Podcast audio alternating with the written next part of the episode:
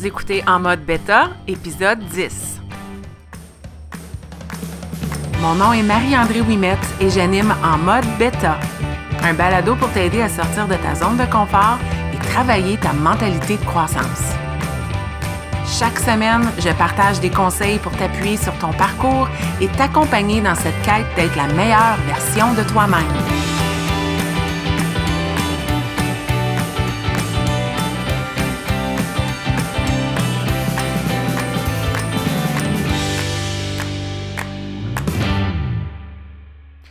Bienvenue dans ce dixième épisode de En mode bêta et ce deuxième épisode de ma mini-série sur comment travailler sa mentalité. Alors, dans l'épisode de la semaine dernière, je te parlais de mes trois premières stratégies que je juge essentielles pour travailler sa mentalité et entamer son parcours de croissance personnelle. Donc, une de ces stratégies-là était de choisir le meilleur carburant pour s'alimenter. Qu'est-ce qu'on choisit de manger et de nourrir euh, son corps euh, afin de, de fonctionner de façon optimale? Deuxièmement, la deuxième stratégie dont je te parlais, c'était de se créer de l'énergie, donc de choisir de bouger afin de créer de l'énergie et avoir l'énergie essentielle pour affronter ses journées et travailler sa mentalité.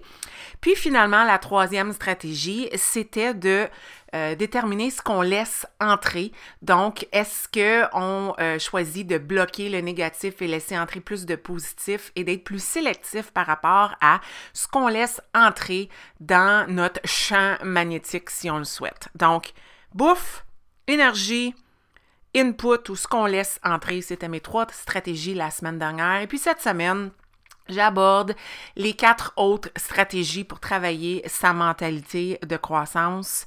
Je sais que je suis peut-être allée dans des choses que tu t'es dit la semaine dernière, du moins pour un et deux, des choses que tu n'avais peut-être pas considérées dans euh, travailler ta mentalité. Donc, de bien manger, faire de bons choix alimentaires et de bouger au quotidien, ça pouvait faire partie de travailler sa mentalité. Mais oui, le mindset est définitivement un tout. C'est pas juste qu'est-ce qui se passe entre tes deux oreilles, mais c'est ce que tu choisis de faire avec ton corps. Cette fameuse, euh, ce fameux bolide de Formule 1 qu'on t'a donné, comment est-ce que tu choisis d'en prendre soin, les fameux tune-up, donc le carburant et l'énergie? Aujourd'hui, avec mes quatre autres stratégies, je m'en vais vraiment plus dans euh, mentalité plus traditionnelle et définitivement des facteurs plus externes face à la euh, mentalité et à travailler celle-ci. Donc, pour moi, la quatrième stratégie que je trouve absolument essentielle pour travailler son mindset, c'est euh, la communauté. Euh, écoutez, épisode numéro 8 porté là-dessus, de, de, choisir sa team, qui sont ces personnes qui font partie de sa team. Mais pour moi, team équivaut à communauté, quelles sont ces personnes que je choisis de garder dans mon entourage? La somme des fameuses cinq personnes qui font en sorte qu'on est qui on est. Puis encore une fois, là, c'est-tu cinq, c'est-tu dix, c'est-tu trois, on s'en fout du nombre. Mais qui sont ces personnes dans mon entourage qui occupent une place d'importance? Ces personnes-là sont des personnes qui devraient me pousser à être la meilleure version de moi-même. Essentiellement, pour choisir ces personnes-là, si on retourne à l'épisode 8, c'est essentiel que ces personnes-là partagent des valeurs qui sont similaires, pas nécessairement les mêmes opinions.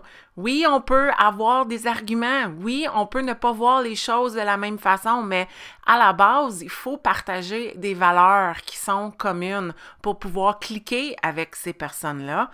Et puis, deuxièmement, que ces personnes-là nous soulèvent et nous poussent à être une meilleure version de soi-même en étant des personnes qui nous encouragent, en étant des personnes qui sont honnêtes avec nous, qui nous disent la vérité.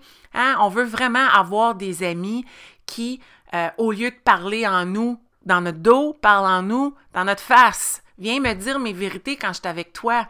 J'ai le goût, j'ai besoin de cette critique-là constructive. Puis quand on est entre amis, entre vrais amis, on se le dit de façon respectueuse et on respecte l'opinion des autres et, on accueille cette critique constructive-là parce qu'on le sait que ça nous pousse à être la meilleure version de soi, puis qu'on peut avoir des discussions calmement parce qu'on est là pour se soulever, on est là pour partager nos rêves, nos défis, nos idées, nos projets. Il n'y a pas de compétition, on se soulève les unes et les autres. Donc, qui sont ces membres-là de ta communauté. Puis peut-être que c'est le temps de faire un ménage. Puis peut-être que tu devrais mettre la tâche de faire un ménage à ton horaire avec une récurrence. peut-être que à chaque mois, tu devrais réévaluer qui sont ces personnes-là dans ta team, dans ta communauté, parce qu'elles ont un grand impact sur ton cheminement et travailler ta mentalité. Puis, il y a des gens dans notre entourage ou dans notre communauté qu'on ne peut pas nécessairement choisir. Hein. Notre famille fait partie de cette communauté-là. Euh, on est lié de sang.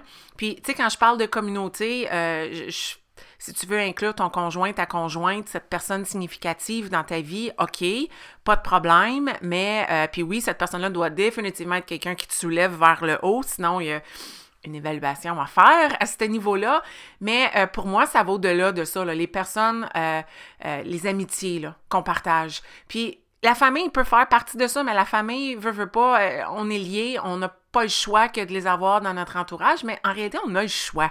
Si tu as un membre de ta famille avec qui les valeurs sont conflictuelles, puis qu'il y a tout le temps la friction, puis c'est négatif, puis il y a eu des discussions, c'est pas grave de prendre du recul. C'est pas parce que c'est de la famille qu'il faut nécessairement garder ces personnes-là dans notre entourage. Si la personne vit des moments difficiles, puis c'est temporaire, écoute, il faut être humain, puis c'est normal, il faut faire preuve de bienveillance, être indulgente et puis aider cette personne-là. Puis je dis faut, il faut pas, c'est un choix, c'est ton choix.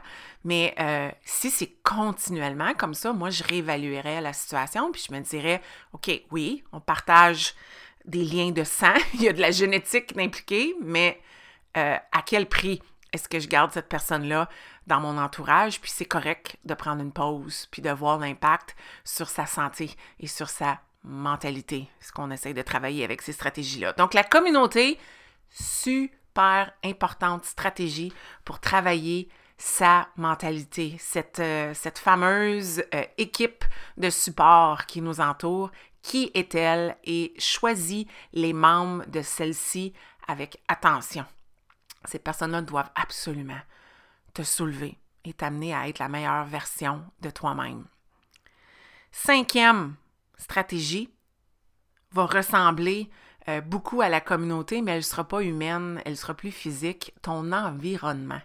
Quel est ton environnement actuel qui te pousse à être la meilleure version de toi. Ton environnement physique, ton euh, bureau de travail, euh, ton pupitre, euh, ta maison, comment elle est organisée.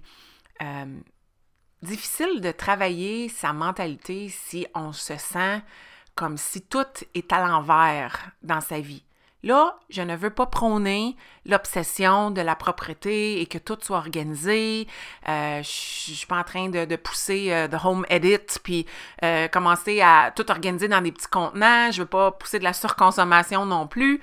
Mais est-ce qu'il y a un peu d'organisation dans ton environnement? Est-ce que tu te sens à ton meilleur dans cet environnement-là? Tu ne peux pas t'attendre d'avoir euh, de l'ordre et sentir que tout est aligné au niveau de ta mentalité si tout ce qui se passe physiquement dans ta vie, c'est le chaos total. Il y a un équilibre encore là à avoir. Il y a des moments où on doit choisir de vivre dans un désordre pour pouvoir faire de l'ordre. Il y, a, des hauts puis il y a des bas là-dedans. Puis euh, je ne prétends pas avoir une maison super organisée. Il y a des moments dans la semaine où c'est pas hot, puis euh, avec le temps, je réorganise les choses, mais les endroits où tu travailles spécifiquement ta mentalité. Exemple, je suis assise dans mon bureau. En ce moment, je suis assise à mon pupitre. Quel est cet environnement-là? Est-ce que cet environnement-là où euh, nécessairement je m'assois pour produire, travailler, être créative, est-ce que cet environnement-là attire la créativité? Est-ce qu'il m'inspire d'être créative? Je dois mettre les choses en place pour euh, faire en sorte que ce que je souhaite qu'il se passe dans cet environnement-là soit propice à ce que ça se passe. Donc, si je veux être quelqu'un qui euh, est plus focus, s'organise, produit parce que ça va me donner un sentiment d'accomplissement, puis je vais me sentir plus performante, je vais être satisfaite du travail que j'effectue, ben faut que mon bureau soit organisé. Je peux pas faire ça sur un coin de table. C'est oui, chapeau, mais la plupart des gens, on a besoin d'un petit endroit où la magie se passe. Puis cet endroit-là m'inspire que ça, ça se passe. Même chose avec euh, si par exemple je veux euh, travailler ma mentalité, euh, puis là-dedans pour créer de l'énergie, je veux bouger. Ben, as-tu un petit endroit où tu peux bouger, où tu peux mettre peut-être quelques haltères, un tapis de yoga, où c'est accueillant, où ce que tu as le goût de bouger. Il faut aussi créer les conditions pour pouvoir vouloir travailler sa mentalité. On n'est pas parfait, on est humain. Le beau inspire ça. Je viens du monde de l'enseignement. Je mettais beaucoup d'emphase sur l'accueil de ma salle de classe, l'accueil physique de mon bureau quand je suis devenue conseillère en orientation. Je voulais que les gens aient le goût d'être là. C'est sûr qu'ultimement, c'était moi qui donnais le goût d'être là, mais je voulais au moins que l'environnement soit accueillant. Puis ça, ça n'a pas besoin de coûter plein de sous puis d'être super compliqué, mais d'avoir un endroit plus épuré, aéré pour inspirer euh, la créativité et inspirer le goût de faire du ménage, puis de laisser aller des vieilles pensées, puis de laisser de la place pour des nouvelles choses entrer. Difficile de faire ça si notre environnement n'est pas au minimum un petit peu organisé et allégé. Donc, laisser aller des choses. Puis là-dedans, ça peut euh, peut-être un ménage qui s'impose là aussi. Peut-être une petite vague de minimalisme. Pour moi, ça fait beaucoup partie de mon parcours. Si jamais tu es curieuse, euh, un des épisodes de la saison 1 de Pour donner des ailes portait sur le minimalisme. On avait reçu des invités euh, Julie, euh, Michel Guérin et Mathieu Leroux étaient venus nous parler du minimalisme. Euh, puis ces trois personnes-là m'ont beaucoup inspiré à faire moi-même du ménage dans ma vie, laisser aller des choses que j'étais attachée à des objets. Euh, puis quand en réalité, dans la vie, on peut pas être en amour avec des objets, mais on peut être en amour avec des personnes seulement. Euh, on peut pas associer l'amour à des objets. Donc, j'ai décidé de laisser aller des choses, puis je me suis donné des petits défis, des petits défis de minimalisme où peut-être pendant 30 jours, je laissais aller 30 choses. Puis après ça, j'ai poussé ça plus loin. Jour 1, une chose. Jour 2, deux choses. Jour 3, trois choses. Jusqu'à 31 jours où je laissais aller 31 choses.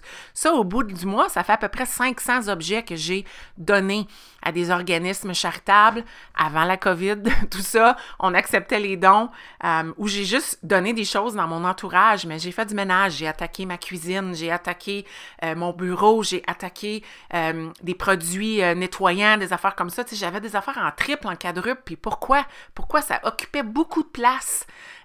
physiquement dans mon environnement, mais ça pesait lourd sur mes épaules. Donc, de faire un ménage, de laisser aller les choses. Notre environnement est très, très important pour travailler notre mentalité. faut avoir vraiment un environnement propice à créer ce qu'on souhaite travailler dans notre mentalité. Alors, il ne faut pas négliger ça. Puis, facile aussi euh, de penser à ça par rapport à prendre des bonnes habitudes au niveau alimentaire. Hein? La stratégie numéro un, le carburant qu'on choisit de mettre dans notre corps. Ben, quand je choisis de mettre du meilleur carburant dans mon corps, ça vient avec remanier mon environnement. Dans mon garde-manger, dans mon environnement, il ne peut plus y avoir cette cochonnerie-là qui est toxique pour alimenter mon corps.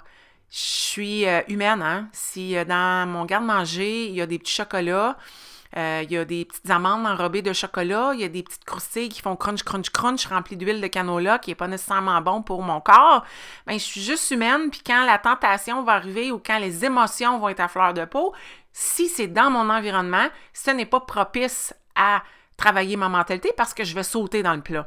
Donc, j'élimine ces distractions-là. Donc, faire un ménage de son environnement, un environnement est essentiel. C'est ma cinquième stratégie pour travailler ta mentalité. Il faut que tu y accordes de l'importance, tant ta communauté, donc l'environnement social, que ton environnement physique qu'est-ce que tu mets en place pour développer cette euh, mentalité de croissance-là que tu veux vraiment travailler? Ma sixième stratégie, euh, moi je l'adore, je suis quelqu'un qui se considère assez bonne là-dedans, puis c'est la solitude. Es-tu capable d'être seul? C'est une stratégie qui est essentielle pour travailler sa mentalité. Ta mentalité, c'est la tienne. C'est ce qui se passe entre tes deux oreilles. C'est ton cheminement personnel. C'est tes hauts, c'est tes bas, c'est tes émotions, c'est tes pensées, c'est tes idées, c'est ta façon d'aborder les choses, c'est ta perspective. Là-dedans, c'est ta, ta, ta. Toi. Toi. Qu'est-ce que tu prends comme temps pour être avec toi-même? Donc, la solitude, pour moi, c'est une stratégie essentielle pour travailler ta mentalité. Tu dois être capable d'être seul. Autant que ta communauté est importante et tu dois avoir ce cercle social qui est de l'or en bord et qui te supporte et qui te soulève, tu dois aussi, à l'inverse, être capable de ralentir la machine et de prendre, de prendre du temps pour toi. Combien de temps? Pas important. À toi de déterminer combien de temps tu as de besoin pour être toute seule. Puis je suis certaine que si tu es une maman entourée d'enfants, ton temps est probablement plus limité que le mien. Donc, c'est d'aller chercher des petits blocs de temps pour être toute seule dans ta journée parce que c'est essentiel d'avoir cette solitude-là, d'avoir du calme, d'être capable de te calmer. Puis là, je dis là, la solitude, là, c'est mettre de côté les médias sociaux, puis d'être tout simplement toute seule, sans distraction, à écouter ce qui se passe dans ta tête. De temps en temps, je me force à prendre une marche sans rien écouter dans mes oreilles. C'est pas facile parce que j'ai goût d'être distraite par quelque chose. C'est plus facile d'absorber du contenu que de laisser mes idées s'exprimer puis de les écouter. C'est pas facile ça d'écouter ces idées, mais c'est essentiel. C'est essentiel de, dans un parcours de, de, planifier, puis de se faire un plan, puis d'avoir un plan pour atteindre ses objectifs. Mais comment est-ce qu'on sait si on atteint ses objectifs si on ne prend pas du temps pour ralentir la machine, être seul et évaluer on en est rendu où avec ces objectifs-là? Donc, un temps de réflexion, un temps de solitude, être toute seule avec soi-même, toute seule avec ses idées, prendre un bain chaud, s'asseoir et méditer. Puis en passant, la méditation, c'est pas un art que j'ai maîtrisé, puis j'accepte que je ne le maîtriserai probablement jamais. Pour moi, story tourne, mais c'est correct. C'est correct, j'en suis consciente. Je l'accueille. Il y a des journées où je me trouve bonne, puis il y a des journées où je me trouve poche. Mais que ce soit 4 minutes ou 20 minutes, je m'en fous, j'ai pris ce temps-là pour moi, toute seule. Il n'y a rien d'autre qui était plus important que moi à ce moment-là. Un temps de solitude. Un temps où il n'y a rien qui se passe et il y a du calme et j'ai le temps de m'écouter, de réfléchir. Je prends une pause intentionnelle parce que c'est ça que c'est. Être calme. Se donner du temps. C'est une drôle de stratégie, je le sais, mais elle est importante pour travailler ta mentalité. Au même titre que toutes les autres sont, sont d'être en action, celle-là, c'est de ralentir la machine de vraiment ralentir et d'être à l'écoute. Souvent dans la vie, notre corps nous parle. On le sait qu'est-ce qu'on a à faire, mais on ne l'écoute pas. On n'écoute pas les signes. On n'écoute pas les signes qu'il nous envoie pour nous dire ça va pas bien. Je suis fatigué. Ou j'aimerais faire ça je, pense que ça, ça serait une bonne idée, mais on repousse ça, soit parce qu'on a un syndrome d'imposteur, soit parce qu'on veut être dans la performance, soit parce que tout le monde est plus important que soi-même. Ce temps de solitude-là est important pour être à l'écoute de tous ces signaux et ces messages que notre corps nous envoie, parce que honnêtement, il y a rarement tort. Il y a souvent très raison. Je te donne un exemple typique, là. Moi, là, quand j'étais enseignante ou conseillère pédagogique, puis que ça roulait à 150 km/h, puis que le temps des fêtes arrivait, je peux te garantir qu'en moins de 24 heures, j'étais sur le cul, malade, et il y avait une grippe qui partait. Puis je me disais tout le temps, ben c'est certain, j'étais en vacances, c'est sûr que je vais être malade. Mais en réalité, j'étais malade depuis un bout. Mon corps me le disait. J'étais fatiguée, je dormais plus, Les fins de semaine, je pouvais dormir un 12 heures. Mon corps m'envoyait les signes, mais je les ignorais parce que j'étais dans la performance dans le moment. Puis là, du moment que je laissais aller ça, là, il prenait la place puis il disait Écoute, tu veux pas m'écouter? Ça va être drastique. C'était un patron qui se répétait à chaque fois. Notre corps nous parle. Est-ce qu'on prend le temps de l'écouter en ayant des moments de solitude? Stratégie numéro 6. Finalement, ma dernière stratégie, numéro 7, en réalité, là, il y en a vraiment six, puis celle-là, c'est comme, c'est la non négociable à la fin. C'est bien beau d'avoir six stratégies, mais toutes ces stratégies-là ne veulent rien dire à moins de prendre celle-là, la septième, et de la mettre en action. Et c'est de, justement, passer à l'action. La septième stratégie pour travailler sa mentalité de croissance, c'est de prendre un pas vers l'avant, de sauter. Un pas, que ce soit de ramper, de courir, de sprinter, je m'en fous, mais d'avancer de point A à point B. Je peux analyser tout, je peux tout observer, je peux recueillir, je peux en lire des livres, mais comme à un moment donné, il faut être un peu en mode de décroissance personnelle, puis dire, écoute, j'en ai assez de stock, là, là maintenant, je fais quoi avec ça? Ça, ça se passe dans sa solitude, mais stratégie numéro 7, c'est dire, je me fais un plan, puis je passe à l'action je prends un pas. Jour 1, let's go. OK? Donc, c'est vraiment de se déterminer un plan et de passer à l'action, puis de déterminer, écoute, c'est quoi mon mont Everest, c'est quoi ma montagne, c'est quoi peut-être le but ultime, peut-être qu'il n'y a pas de but ultime, peut-être qu'il y a un but qui est plus moyen, mais quels sont les paliers pour me rendre là et j'enclenche le processus et je débute mon parcours? Puis c'est là que plusieurs des autres balados que je t'ai partagé jusqu'à date et que je vais te partager vont t'aider. Parce que je pense que il y a plein d'outils pour nous aider dans ce parcours-là qui est la vie. La première des choses que je vais te dire dans ce parcours-là, c'est arrête de viser la perfection. J'ai un balado là-dessus. On est donc difficile. Si c'est pas parfait, on abandonne. Si c'est pas, euh, ça n'a pas été la journée parfaite, bon ben je pitch tout par la fenêtre, je vaux pas rien, euh, puis je lâche tout. Voyons, ça n'existe pas la perfection. Tout ce qu'on vise, c'est du progrès.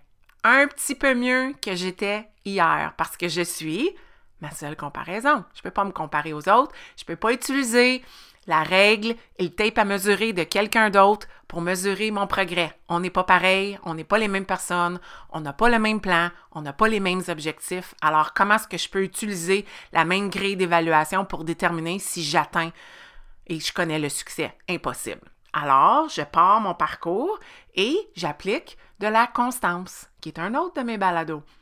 Quelles sont des petites actions que je peux prendre au quotidien pour me permettre de développer ma mentalité de croissance? Quelles sont des petites actions que je peux enclencher à tous les jours par rapport à choisir de, meilleures sources de carburant pour mon corps? Bouger, créer de l'énergie. Déterminer ce que je laisse entrer dans ma bulle mieux choisir ma team, améliorer mon environnement, puis être intentionnel au niveau de mes temps de solitude. Quelles sont des stratégies, des choses que je pourrais mettre en place qui sont un peu sorties de ma zone de confort, mais qui sont pas énormes. C'est pas un mont Everest, c'est atteignable, mais que je pourrais appliquer de façon quotidienne afin d'être constante. Parce que de la constance, ça mène à de la constance. Plus on est constante, plus on va vouloir être constante avec le temps et plus le momentum va embarquer. Plus ça sera facile de maintenir cette constance-là. Je ne peux pas tout changer en 24 heures. Je dois prendre des petits pas puis commencer à appliquer ça. Donc, la septième stratégie, c'est vraiment de mettre tout ça en action. Si je récapitule, 1. Quel est le carburant que je choisis? Pour mon corps? 2. Quelles sont les façons que je crée de l'énergie? 3. Qu'est-ce que je laisse entrer dans ma vie? 4. Qui est ma team, ma communauté? Est-ce qu'elle me soulève? 5. De quoi a l'air mon environnement? Est-ce qu'il est propice pour améliorer ma mentalité? 6. Est-ce que je prends du temps de solitude? Est-ce que je suis à l'aise avec le calme et être seul et écouter mon corps et mes pensées? Puis septièmement, comment est-ce que je mets tout ça en action? Ce sont mes sept stratégies pour travailler ta mentalité. Alors, quand tu te poses la question, Marie-André, comment est-ce que je fais pour travailler mon mindset? C'est quoi travailler sa mentalité? Pour moi, c'est ces sept choses-là. Puis est-ce qu'il faut essentiellement toujours faire les sept en même temps? Pas du tout. Des fois, il y en a un qui va te parler plus qu'un autre. Peut-être que toi, après ces deux balados-là, tu te dis, moi, là, il faut que je choisisse d'être plus intentionnel avec les médias sociaux. Ils prennent trop de place dans ma vie, puis je veux passer moins de temps là-dessus, puis être plus présente. Ben, mets la stratégie toi en action. Mais c'est souvent trois puis sept. 7 étant le plan d'action. Moi, il est non négociable. Si je choisis une stratégie, il faut que j'aille un plan pour le mettre en action. Peut-être que toi, ça va être deux choses, trois choses, peut-être c'est les six. J'ai goût de te dire, prends-en le moins possible, mais prends ce qui est réaliste, atteignable. Les fameux objectifs SMART. On en parle depuis que je suis tout petite au primaire. C'est, un terme qu'on utilisait. Il y a une raison pour ça. Je ne suis pas en train de dire qu'il faut que tu restes dans ta zone de confort, mais je suis en train de dire que tu es humaine et tu as besoin de connaître du succès. Puis il faut être réaliste et déterminer qu'est-ce qui est réaliste pour toi présentement. Cette semaine, je parlais avec une membre de mon équipe, en fait, une cliente privée de coaching, qui, lorsque je l'ai rencontrée originalement, euh, était super motivée. Elle avait des objectifs, puis on s'est dressé un plan d'action ensemble en fonction de ses objectifs. Puis moi, je trouvais que c'était pas réaliste. Pas que je voulais qu'elle vive de l'échec, mais je me disais, je pense qu'elle a besoin de l'essayer puis voir comment ça va pour revenir et être plus réaliste par la suite. Et ce que je pensais qu'il allait se passer, c'est passé. Elle a frappé un mur. Elle a abandonné après deux semaines. On s'est vu deux semaines plus tard parce qu'elle était gênée de me voir. Puis moi, il n'y a vraiment pas de gêne. On est humain. On, a tous des hauts et des bas. Et là, elle était dans un bas, un, un méga bas. Et là, on s'est fait de vrais objectifs. Beaucoup plus adaptés à sa réalité. Très important dans les sept stratégies, en fait les six plus un, de choisir lesquelles seraient euh, importantes présentement dans ta réalité, lesquelles pourraient avoir un grand impact, mais qui n'exigent pas une énorme prise de risque ou sortie de ta zone de confort. Juste un peu, juste te sortir un petit peu de ta zone de confort pour graduellement travailler ta mentalité. Puis c'est comme tout. J'ai parlé de quand on mange bien, plus on mange bien, plus on a le goût de bien manger. Plus on bouge, plus on a d'énergie, puis on a le goût de bien bouger, de bouger et de bien manger aussi. Mais c'est la même chose avec la mentalité. Plus on la travaille, plus on on y met de l'effort, puis on se trouve des stratégies pour continuer de la travailler, plus on a le goût de continuer de cheminer dans ce sens-là. Et c'est un parcours infini, hein? il n'y a pas de point d'arrivée. Face à tout ça, on est continuellement en train de travailler ça. On a euh, toutes sortes de hauts et toutes sortes de bas, tout dépendant des saisons de notre vie et des personnes qui en feront partie et des choses qu'on va vivre. Mais c'est un beau travail qui est continuel. Puis, euh, il faut se ramener à différentes stratégies pour les travailler euh, parce qu'on peut facilement se perdre et on peut soit aller beaucoup trop intensément dans le travail, puis s'essouffler, puis vouloir tout lâcher, comme euh, on peut rester vraiment pris dans notre mentalité, puis réaliser qu'on ne fait plus partie de certaines communautés parce qu'on nivelle les gens vers le bas, parce qu'on on s'est oublié, puis on ne travaille pas pour soi-même. Puis euh, il faut prendre soin de soi avant si on veut être là pour les autres, puis faire partie des teams des gens dans notre entourage. Alors, j'espère que ça t'a aidé pour te trouver des, t'aider à trouver des stratégies pour ta mentalité. Puis j'ai goût de te laisser avec euh, des questions dans, cet épisode. Puis les questions vont être très simples. Au niveau de, de ces stratégies-là, les 6 plus 1, lesquelles te parlent le plus en ce moment?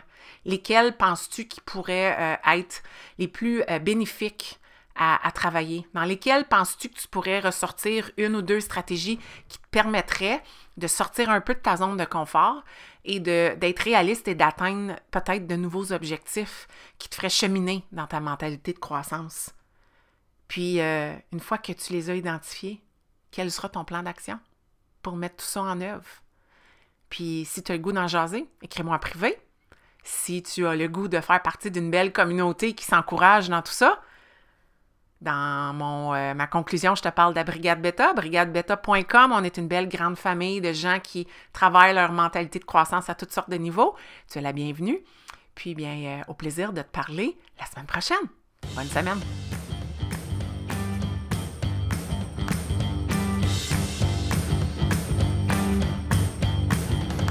Si tu as écouté l'épisode jusqu'à la fin, c'est que tu as probablement aimé le contenu que j'ai partagé. Si tu veux supporter en mode bêta, la meilleure façon, c'est de partager un témoignage via Apple Podcast ou de partager cet épisode via tes médias sociaux. Une simple recommandation peut faire toute la différence. Et si tu souhaites aller plus loin dans ta croissance personnelle, sache que j'offre du coaching privé pour t'aider à te propulser dans ton propre parcours. Tous les détails se retrouvent au coachmao.com.